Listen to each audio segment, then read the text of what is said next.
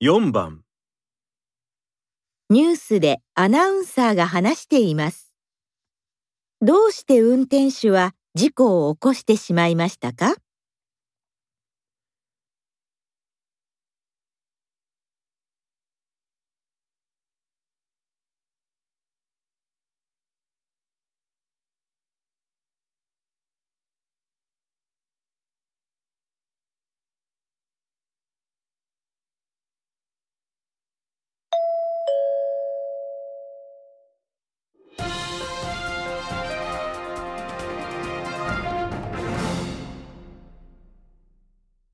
夜10時ごろコンビニの前で車と人がぶつかる事故がありました。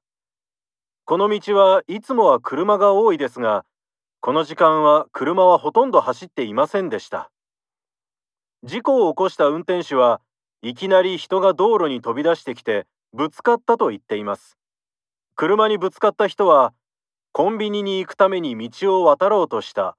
携帯電話を見ていたので車に気がつかなかったと言っています。どうして運転手は事故を起こしてしまいましたか？